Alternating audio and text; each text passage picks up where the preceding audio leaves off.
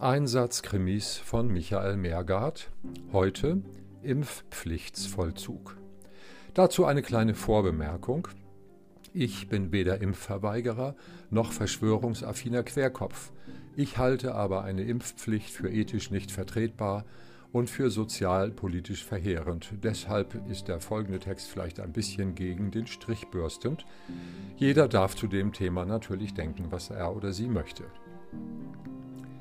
Schon zwei Stunden vor dem Inkrafttreten der Corona-Impfpflicht wartete Dr. Leisefluss mit erigierter Nadel auf den ersten impfpflichtgetriebenen Patienten, für dessen zu erwartende Widerworte er wohlweislich gewappnet war, indem er nämlich eine als besonders robust bekannte Schwester des nahen Klinikums als Assistentin zu sich beordert hatte, von der es hieß, dass sich niemand dem die eigene physische und mentale Unversehrtheit am Herzen lag, ihr zu widersetzen traute.